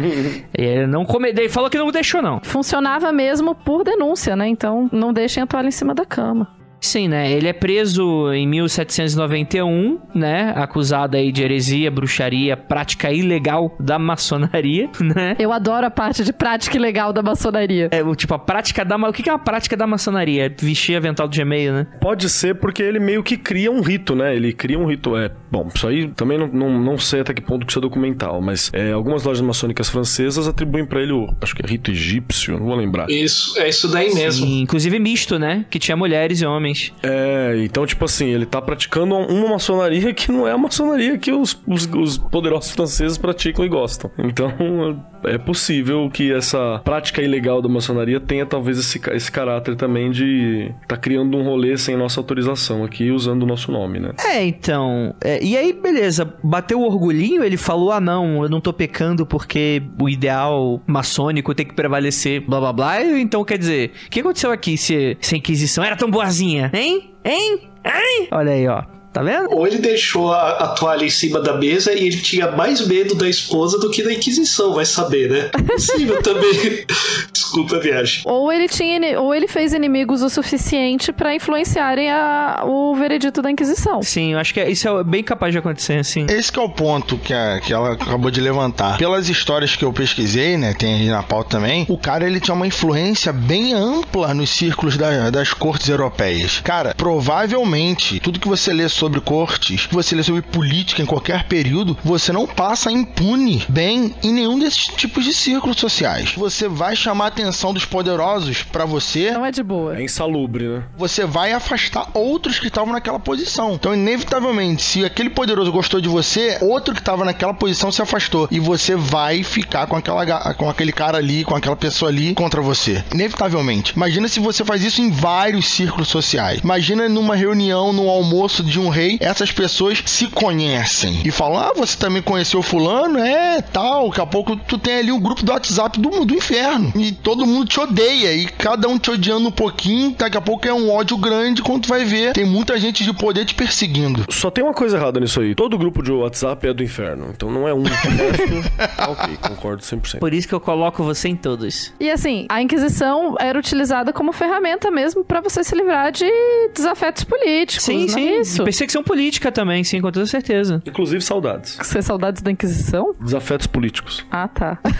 Matamos tipo, todos. Os nossos inimigos viraram nossos amigos, tá ligado? Tá difícil. Precisando de inimigos. não. Saudades, né? Pois é, né, cara? Ne- Nesses filmes mais nesses filmes de, de bruxa americana nos Estados Unidos e tal, você tem um pouco disso, né? Aquela mulher que tinha que despertava alguma inveja nas pessoas, ou ciúme das outras mulheres, ou o desejo dos homens. Alguém sempre denunciava a Inquisição. Não tem um pouquinho desse exemplo estereotipado, mas você tem um pouquinho desse exemplo do cotidiano. Imagina como isso era na corte. Não, cara, ah, Rafael, é, mas é muito fácil explicar isso, né, cara? A corte, né? A gente pensa muito corte, sei lá, um bando de nobres sem fazer porra nenhuma. Era realmente um bando de nobres sem fazer porra nenhuma e fazendo baile, comendo pra caramba? Era, mas era a figura. é- Era ali o epicentro do poder da parada. Vamos tentar Sim. trazer pra hoje o Senado, o Congresso, né? Tipo assim, ah, tá todo mundo ali pro bem maior da nação. Basicamente, um mando de nobre fazendo porra nenhuma. É, ué, pois é, né? Eu tá vendo isso no PSL hoje em dia, tá? Todo mundo quer ficar perto do rei, todo mundo quer ser líder do, do grupo, todo mundo... É exatamente isso, no nível de aristocracia. Isso é, não é a galera que chegou ontem, é a galera que tá nesse trabalho há centenas de anos de família em família. Apesar que quando a gente fala de político no Brasil, é de família em família também. Vocês falaram que é bem comum, mas eu vou até trazer outra coisa mais comum, que foi algo muito parecido com o que aconteceu com o Rasputin, né, cara? Sim. Chega esses caras sem nome, sem família, e de repente começa a ascender dessa forma, cara, o cara vira alvo na hora, assim. Talvez até por uma ingenuidade da própria pessoa de não conhecer as regras, né? Né? Vai subindo porque acha que tá agradando e não percebe que tá desagradando. Tu falou uma coisa que eu acho maravilhosa nesses sábios dessa, dessa galera aí desse tempo, é que, apesar de todo mundo falar que eles eram sábios, inteligentes, iluminados, caralho, a quatro, porra, todo mundo era criança, meu. Porra, os caras não conseguiam ver que eles iam se fuder, cara. Porra, os caras só mexiam com, com um círculo e ele não, ele, sabe, não podiam usar a sabedoria deles pra pensar, porra, eu acho que eu tô acumulando muito inimigos. Ou eles sabiam disso e falaram, não, eu vou assumir aqui, ó, a treta e eu vou ser o exemplo aqui da, do- da É, sociedade. vai ser um risco calculado que deu errado. Não, provavelmente o cara era só meio ingênuo mesmo, né? Inocente. É, porque em todos eles, pelo menos a grande maioria deles, que a gente acaba sabendo, se arrebenta no final. Se arrebenta. Então, assim, ou eles eram muito sábios pra certos assuntos, tipo, sei lá, um autista era muito bom em certos assuntos, mas eram ingênuos em outros, porque é complicado. A sabedoria era, não era exatamente nesse, nesse nível de, de esperteza. Cara, você tá sendo paparicado a vida inteira, você é nobre, a vida inteira paparicado. Você acha que o teu umbigo é o centro do mundo, né, cara? É só a gente lembrar da frase final do advogado do diabo. Vaidade, o melhor dos pecados, né? Não, e assim, quando você não é, quando você não foi criado como nobre numa sociedade de corte, a gente tem, inclusive, esse é o termo que os historiadores usam pra estudar isso, né? A sociedade de corte é um termo específico pra esse, pra esse tipo de sociedade. Se você é nobre e você vive numa sociedade de corte, você foi criado desde criança pra conviver nesse ambiente, que é um ambiente insalubre e terrível. Então, quando você é de fora, você não conhece todos os jogos de poder que tem ali, você não conhece todas as tretas que estão ali por trás, e muitas vezes você vai acabar se ferrando por isso, né? Então, se o, o, o nosso personagem principal de hoje, se ele efetivamente, se ele não tinha toda essa, embora ele fosse, é, provavelmente tivesse uma lábia, talvez é, tivesse essa, uma coisa, uma inteligência ali muito grande nesse sentido, ainda assim, não necessariamente ele foi criado numa sociedade de corte pra saber lidar com a corte em si. E daí, velho. É justamente essa comparação que eu tô falando. Eles eram muito sábios e tal, porém eles ainda precisavam daquela, daquele treinamento que, o- que os profissionais, né? Quem Sim, nasceu né, sim. no círculo tinha. Então eles tinham, eles talvez falharam nesse feeling aí, ou foram inocentes nesse sentido, porque tá com essa galera é complicado. Agora, pensando bem, talvez o Cagliostro, ele pode nem ter sido isso. Sabe por quê? Porque eu acho que ninguém tava contando com uma Revolução Francesa acontecendo do jeito que aconteceu. Ah, É, tem isso. Então talvez, tipo assim, sabe, o mundo caiu mesmo? Tipo assim, o mundo caiu, tipo, carta da torre do tarô, pá, caiu mesmo, assim. Porque, pelo que dá a entender, vamos, vamos levar em conta aqui um pouco que ele era meio, meio charlatão mesmo. Vamos, vamos, vamos vir por essa narrativa. Se o cara fosse tão esperto desse jeito, o cara fez certo. O cara foi se instalar em Roma, em outro lugar que não na, na França, ele foi fazer essas coisas. Só que a coisa ela tava pegando tão pesado que aí foi barata voa pra todo lado. Provavelmente foram mais famílias ou membros da corte pra Roma também, viram o cara lá, não quiseram que o cara acendesse e fizeram alguma denúncia e tal, mas foi porque tava numa situação muito esquisita na Europa toda depois da Revolução Fran- Francesa, né? Que pelo que eu sei, todos os outros países ficaram com o cu na mão do povo fazer aquilo, né? Ter- Porra, monarquia sendo guilhotinada no meio da rua, né, cara? Que outro país não ia ter medo de uma, algo parecido com isso, né? E você vê que o Conde Cagliostro tava, de certa forma, envolvido indiretamente com essa situação, pode ser também aí uma chave pra pra essa situação toda também, né? Total. Eu acho que a gente tem que sim considerar o peso da Revolução Francesa junto da, dessa condenação dele, né? É por isso que eu digo que a Inquisição não era só, tipo, ah, e a Inquisição foi atrás dele porque ele, sei lá, tava é, falando sobre o, a verdade universal e porque ele. Não, tem muito. Muitas vezes era uma questão muito mais política do que simplesmente uma questão mística que a Inquisição foi atrás. Recalque, recalque. Ah, eu já entendi. Ah, teu pai é monarquista, ela tá defendendo a monarquia. Olha que safada. é isso aí, né? Merda, hein? Você tá defendendo a igreja que dá poder pra monarquia. Ei, Tupá, olha aí, hein? Ela tá querendo que a igreja apoie ela. Nos tempos atuais eu não sou monarquista, não, André. A gente deixa isso. tipo, deixa quieto, deixa quieto, deixa quieto. Deixa quieto. gente. Beijo, beijo pra aquele príncipe que não é príncipe de porra nenhuma. Beijão. Necromonarquista. A gente Necromonarquista. torce pela volta de Dom Pedro II, entendeu? Sim, né? a, gente vo- a gente torce pela volta da guilhotina. Praticamente um sebastianismo. Isso, isso. Tipo um sebastianismo, mas é um Dom Pedrismo. Piada de historiador. Deve ser muito engraçado na academia de história. Mas vamos voltar aqui. Então tá, vou fazer o que a gente tu vai entender. É praticamente um arturianismo. Arthur vai voltar e vai salvar a Inglaterra, e Pedro vai voltar. Ah, entendi, entendi. Foi só sem graça mesmo. Então vamos continuar aqui. Não, não é sem graça foi excelente. O importante é que os historiadores entenderam. Valeu, historiadores. Isso aí, perfeito. Tem muitos, tem muitos ouvintes historiadores. É tudo treinador safado. Bem, mas a ideia é que aí entra um pouquinho também da parte folclórica da coisa toda, porque em teoria o Cagliostro ele é condenado à morte, só que rola uma parada esquisita, porque conta as histórias de que chegou um dado momento alguém que ninguém sabia quem era, chegou em Roma, o cara com, com a máscara, ninguém sabe que é o cara, ninguém sabe de onde ele veio, ninguém, ninguém sabe o que ele é. Em teoria, ele foi lá falar com o Papa. Só que beleza, ninguém chega e vai falar com o Papa, né? Ninguém vai andando até Mordor, né? Ou vai, né? É só que aí, o cara, em teoria, esse, esse cara, ele chega e fala alguma palavra secreta. Ele, ele fala alguma parada, algum código que o Papa fala, ô, esse cara aí tá sabendo de uns bagulho aí. E aí, beleza. Aí esse cara foi lá, falou com o Papa, o Papa deu uma. Quer saber? Eu vou tirar essa pena de morte aqui desse cagliostro aqui e vou dar apenas uma prisão perpétua. E foi basicamente isso que aconteceu, né? O cagliostro ele não morre pela Inquisição, mas vai acabar morrendo alguns anos depois preso, né? Também, né? Depois de muito ser torturado, né? Enfim, nos calabouços da Inquisição. Às vezes, olha só, a tortura até acontecia, mas às vezes não. Por quê?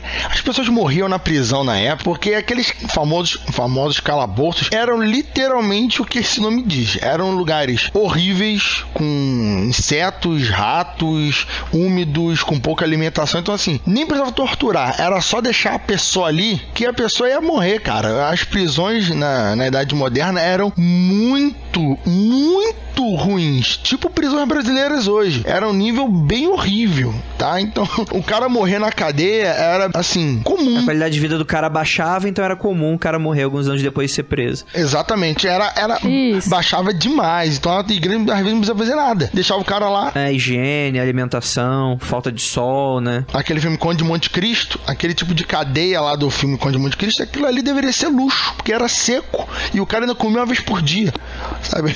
E assim, é, a gente- se a gente pensa no sistema de cadeias da Idade Média, né, e já início da Idade Moderna, então acredito tem muita semelhança. Basicamente, você ficava preso de acordo com as suas posses. Então, se você já tinha uma grana, se você era rico, você ia ficar numa cela menor, melhor, ia ter mais comida e etc. Agora, se você era ferrado e ninguém te conhecia, você ia ficar nas celas piores. Então, a gente tem que pensar aqui o que, que o Cagliostro tinha de influência quando ele foi preso. É, se ele tinha. Bom, tinha ele origem nobre de verdade? Porque se ele tivesse origem nobre de verdade, ele não ia ficar preso numa prisão terrível. Agora, se ele não conseguisse provar, assim, uma origem nobre de verdade, aí ele ia pra uma prisão pior. E tinha. Não existia a ideia muito de, ah, com sistema prisional, justo para todos, nada disso. O justo, na verdade, era tratar as pessoas diferentes. Então, cara, é justo que os nobres fiquem em prisões melhores. Era entendido assim na época. É justo porque ele é nobre e ele não pode ficar junto. É, mas tem o assim, né? Então, quem faz faculdade. Ah, sim. Só que hoje não é escancarado, né? Não, mas o que eu acho interessante é que aí é, meio que se torna mítico também, porque em teoria, nessa parte mais folclórica, que a gente não sabe se é verdade, se não é verdade e tal, rola aí uma lenda de que talvez o Cagliostro não tenha morrido, mas tenha fugido. Como assim não, não tinha zap zap pra informar o pessoal que o cara tinha morrido? Então muita gente, inclusive, dizem que muita gente não acreditou que o cara tinha morrido, né? Muitas das pessoas que ele trataram, ele acabou ficando bastante popular, né? Segundo fala. E aí, inclusive, uma das formas de falar que talvez ele tivesse morrido mesmo foi depois com a história com o Napoleão falando que ele tinha morrido mesmo. Mas em teoria existe também a crença de que ele não. Bem, existe aqueles que ele é imortal, né? Para começo de conversa, né? Que ele, na verdade, ele fugiu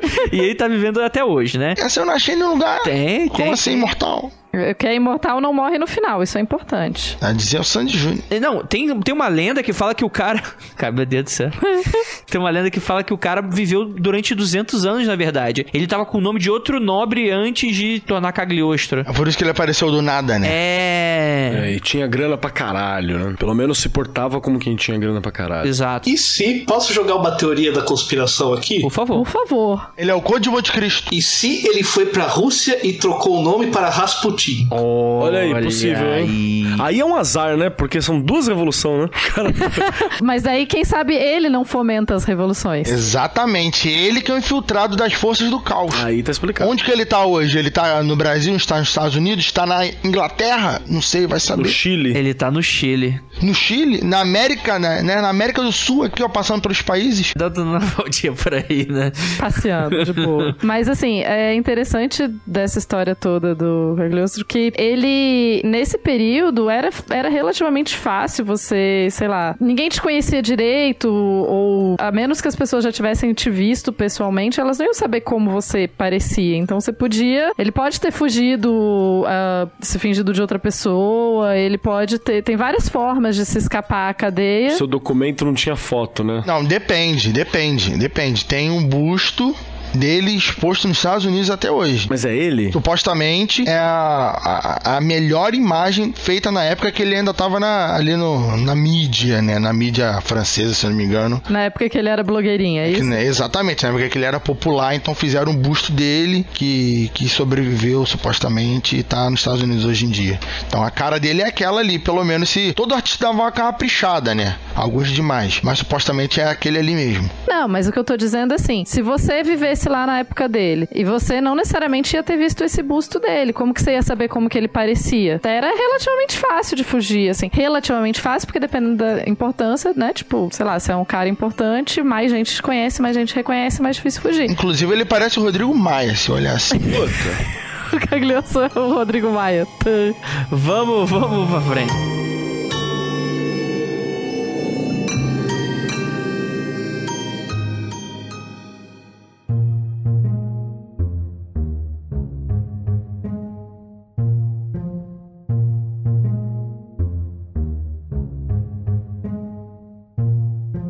E aí, assim, toda vez que a gente vai ler um pouquinho sobre o cara, a gente vai ter muito dessa perspectiva de que o cara, na verdade, era um pilantrão. E aí, quem vai falar muito disso é a igreja. Aí tem o, o, o pulo do gato, né? Quem escreve sobre ele, acho que o Papi também escreve sobre ele. Cara, quem, pior que quem.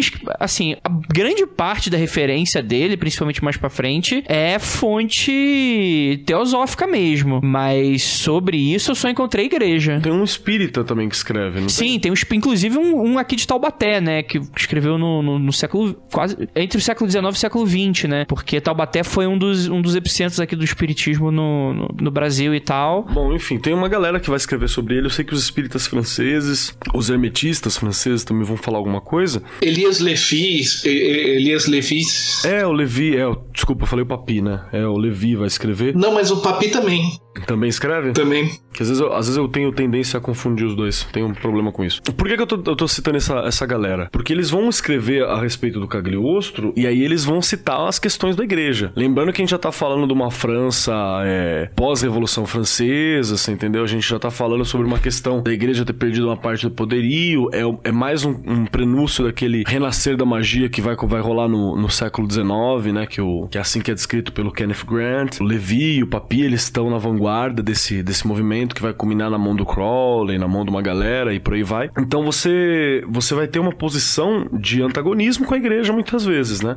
Você vai ter, por exemplo, o desenho da cara do Bafomé para dizer que é um, é um demônio inventado, não sei o que, e ele vai representar coisas boas. Você vai ter uma ressignificação simbólica de algumas questões. Então, é, é, é interessante pensar que essa galera vai falar que a má fama do Cagliostro, ela é, na verdade, uma forma que a igreja encontrou para por seus motivos escusos e mesquinhos, porque é assim que eles vão olhar para a igreja nesse momento, não que ela seja necessariamente, e para poder def defamar a imagem dele, né? Vão acabar com a imagem dele, eles querem destruir a figura do Cagliostro. Que é aí que vai começar esse histórico de, de que ele, na verdade, seria um cara chamado Giuseppe Balsamo, que na juventude ele aplicava pequenos golpes, até bem violentos, que ele deu um golpe num cara que foi a história lá das 60 onças, né? Que ele mandou um, ah, eu sou místico, vou fazer você enriquecer, vou te mostrar onde tem um tesouro, mas me paga 60 onças. E aí o cara acreditou, pagou para ele, o cara levou pro matinho, tinha uma galerinha lá esperando o ricaço, deram um pau nele, assaltaram o cara, e aí foi onde teria conseguido o primeiro investimento para ir pra, pra França e, enfim, se mudar de nome, né? Esse tipo de coisa, né? Por isso que é o que eu falo, né? Tipo, são narrativas muito díspares, né, cara? Ou o cara era literalmente um cara que aplicava golpes violentos, ou ele era realmente um tom messiânico da coisa toda, né? E aí, quem você vai acreditar, né? É meio, meio complexo toda essa história aí, né? E aí depois você vai ter a própria narrativa teosófica, né? Que vai surgir, né? A sociedade teosófica, é uma organização, uma sociedade discreta, esotérica, né, que vai surgir quase 100 anos depois, muito dessas influências alquimistas, né, desses pensadores iluminados, né, o Papi, o Levi, né, até mesmo pessoas de dentro da Igreja Católica, mas que eram consideradas livres pensadores, né. É, inclusive, alguns deles não, nem se consideravam magos ou bruxos, né, eram astrólogos, mas porque, tipo assim, tava ali no antro do conhecimento, né, pra você muitas vezes ser alfabetizado e, e ter acesso a esse tipo de conhecimento oculto, você tinha que muitas vezes ou ser da nobreza ou ser da igreja, né? Então tinha alguns que inclusive eram da igreja e tal. A igreja, meio que a gente tem também essa imagem aqui, é, também é, é, bom falar, né? Que, ah, essa coisa da. Falar que a terra é redonda mandava o cara pra fogueira. Mais ou menos, né? Você tinha aí pessoas que falavam coisas que poderiam ser consideradas heréticas e, e o cara, o padre superior, ele só chegava e dava uma advertência pra fazer, ô, tem nada disso não. Isso aí é bobagem, acredita nessas porra não, né? Mas eram caras que pelo menos faziam escondido ali esse tipo de estudo e mais pra frente vai influenciar muita coisa do que é considerado hoje como esoterismo ocidental, né? Práticas alquímicas, né? Cabala, hermetismos de maneira geral, né? Que hermetismo são várias crenças, né? Inclusive, você ainda vê uma.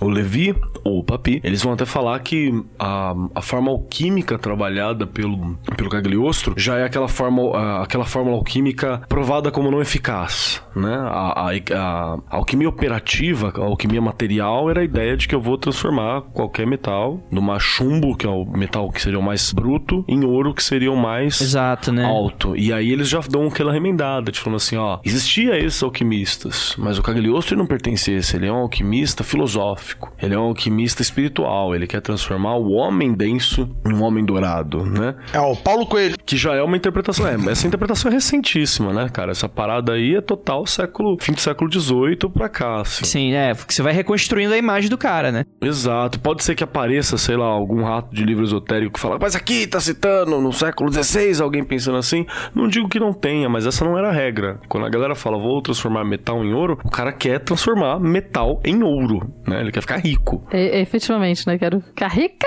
É isso que o cara tava querendo. Rica! E, e também, lembrando, qual foi aquele médico que a gente citou bem recentemente? Ai, meu Deus, que também foi outra biografia. A gente, a gente fez um episódio do Paracelso? Qual foi aquele que... Foi do 3... A gente falou do parque, não sei, eu confundo com o Magicando. Puta, não, não, mas a gente fez um, a gente fez um mundo freak, sim. Eu acho que tava você, a Ira, que a gente falou até que o cara era judeu, ou pelo menos tinha um mestre judeu, que aí os métodos de medicina dele eram métodos diferentes e por isso ele chamou a atenção. Acho que era Paracelso mesmo, né? E dessa coisa da, da teosofia, porque a sociedade teosófica, ela vai surgir em 1875. A Blavatsky, de maneira bem resumida, sai do Egito, passa pela França, dá uma frequentada na sociedade espírita parisiense, pega uma bronca, vai para os Estados Unidos, escreve o, a, o Sem Véu, né? E acaba formando com um grupo a Sociedade Teosófica. E uma das coisas que ela faz é unir numa narrativa única uma série desses personagens ao longo, ao longo da história, que vai desde o hermetismo, de uma certa forma que alguns ocultistas conheciam, ela traz a público, mas fazendo uma narrativa única, né? Sim, verdade. Mas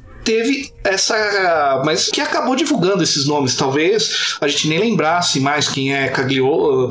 É, o Cagliostro até ele aparece muito em literatura, Goethe, né? E, e outros caras, mas Paracelso, Hermes, né? Ela faz essa narrativa única que une todo mundo no Ocidente, ao mesmo tempo que tem a coisa do Oriente, mas tinha os caras do, as exceções do Ocidente, né? Que... Não, cara, eu acho que a tua fala foi, foi genial nesse momento. Porque, assim, é, essa narrativa única ela já existia em vários círculos assim, internos. Uhum. Ela era uma questão comum. Mas a Blavatsky, ela fala disso mais abertamente. Ela publica isso e ela vai, lá nos, nos antediluvianos, né? É. E vai puxando, assim, até propor o que talvez vai rolar no próximo É, momento. Atlântida, né, Sim, cara? Lemúria, né? Ela dá um rolezão. E é ela que populariza o, o rolê da, da história especulativa do cultismo ocidental. É ela que é o, Vai reconstruir, né? o- a divulgadora, né? É isso. E, e vai ter gente, inclusive, que vai falar que, na verdade, o Cagliostro, o Paracelso e ela são, na verdade, o mesmo espírito, né? Que houve uma reencarnação aí, né? Porque eles falam que eh, geralmente a reencarnação demora muito tempo, mas que certas pessoas especiais iluminadas, elas vêm com pouco, com pouco espaço de tempo. Inclusive, já ouviu falar de pessoas que, inclusive, ainda estão vivas e,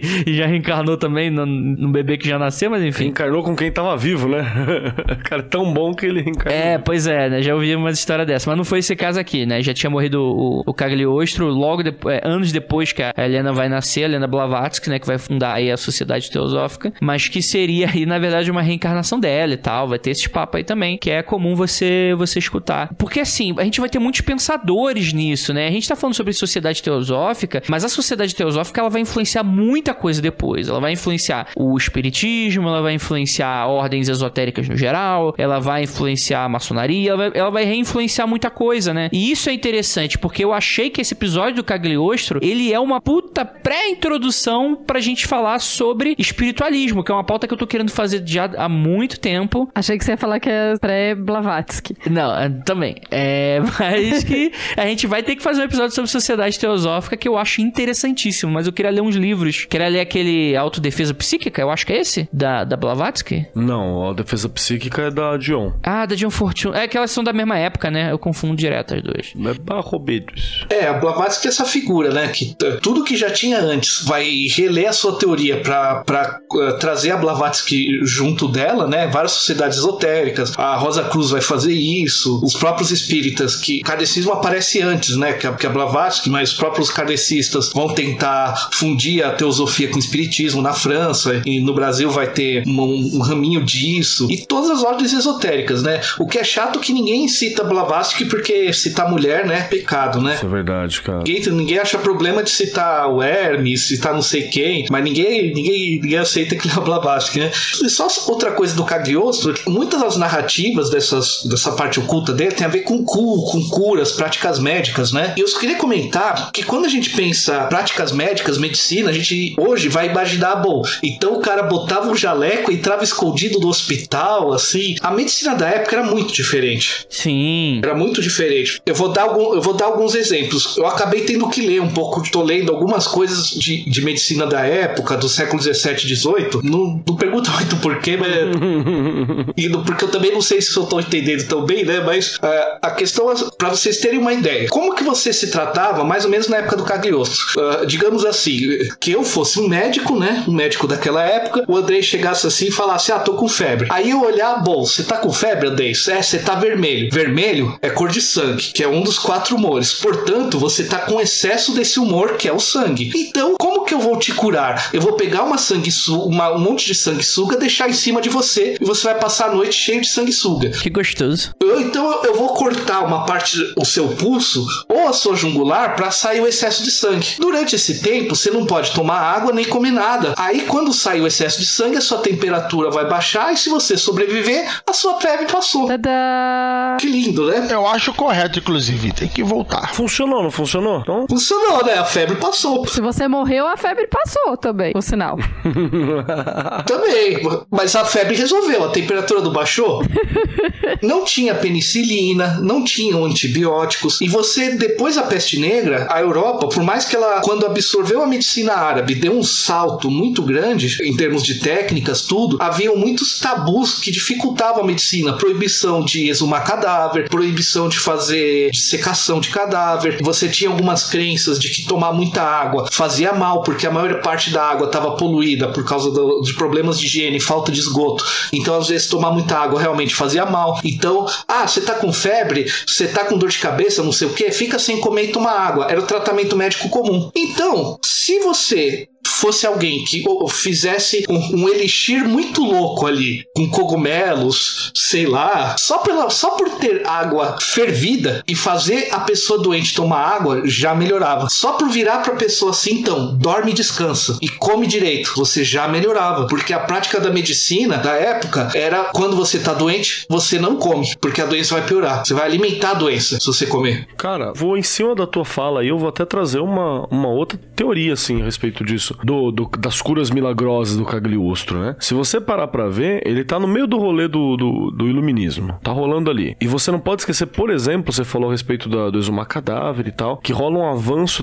um avanço científico em alguns pontos ali, principalmente se ele viajava, ele ia ter acesso a isso. Você vai, tipo, pra Holanda. A Holanda, nesse mesmo período, você já tem várias dessas questões sendo desenvolvidas. O próprio Rembrandt, ele faz aquele quadro do maluco dissecando o cadáver dentro de uma... pra médicos, né? Pra estudantes de medicina. Que foi um absurdo aquele, aquele, aquela pintura na época, né? Então, ó, você já tem al- algumas coisas assim acontecendo. Se ele teve acesso mínimo, tipo assim, aprendeu a lavar a mão, né? Você já vai ter um, um avanço grande, né? Eu só não lembro o nome do, nome do quadro. É a lição de anatomia de alguém. Eu tô com aquele livro brasileiro, acho que é Doutor Tulpe. Que é o quadro do, do Rembrandt. Então é, faz sentido que se ele vai fazer uma cura milagrosa, se é que existiu, né? Pode ter acontecido simplesmente pelo acesso dele da viagem a locais onde você não tinha a, as limitações religiosas, né, para ser feito, como por exemplo a Holanda. Assim, não é a Idade Média, né? Mas vamos lembrar que era cristão você não tomar banho para ser humilde, né? E muitas vezes o cara que ele não era, não participava do rolê cristão, às vezes ele gostava de tomar um banho, né? E falava, ô, lava a mão. O Paracelso, por exemplo, né? O fato dele não lavar a mão já era o suficiente para salvar, às vezes, a pessoa, né? O cara, às vezes, estava mexendo em cadáver, vai fazer o parto de um bebê, né? Enfim, né? Às vezes, é, essa preocupação hermética, sei lá, na astrologia o cara vai fazer no entardecer porque é o momento astrológico para fazer aquele tipo, para dar o efeito certo. Isso não vai fazer efeito nenhum, pelo que a gente sabe cientificamente, mas isso e mais outras práticas que ele fazia no dia a dia rotineiramente já era esse suficiente mesmo, né? Isso é legal. Mas enfim, vamos encerrar, que já falamos demais e Cagliostro aí, esse grande mistério. Marcos Kelly, considerações finais. Eu queria dizer pro Cagliostro, se ele estiver vivo, manda mensagem para nós. Conta aí o que rolou. Vamos dar para você a sua chance de dar a sua versão. Entre em contato. Olha aí, ó. Considerações finais,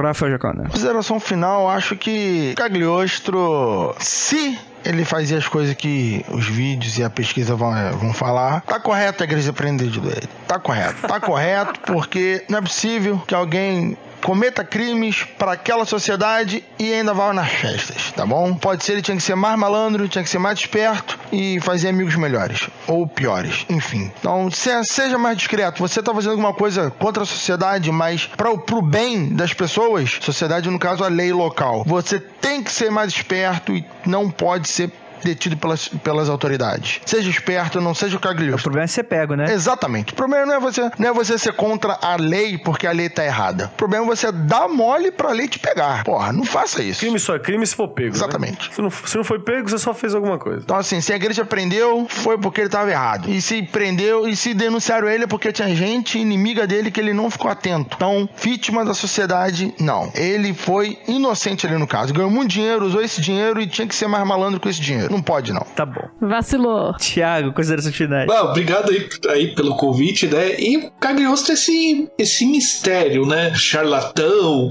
místico, pré-rasputiniano, antediluviano, transplutone ashtarshiraniano, você decide. Eita porra. Exatamente. Considerações finais, tô pra guerra. Então, acho que consideração final mais importante, a gente confia nos historiadores.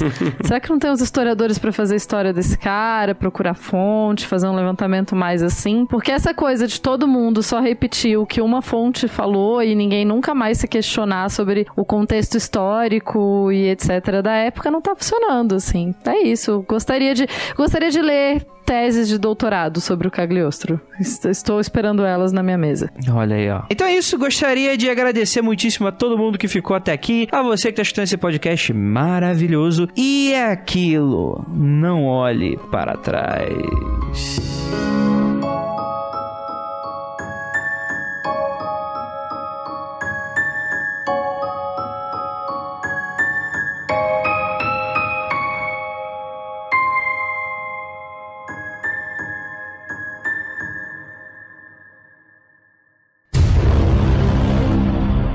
Porque a Tupá vai defender a monarquia atrás de você. não vai acontecer. Só a necromonarquia. Não, não defendemos a família real. Mundo Freak.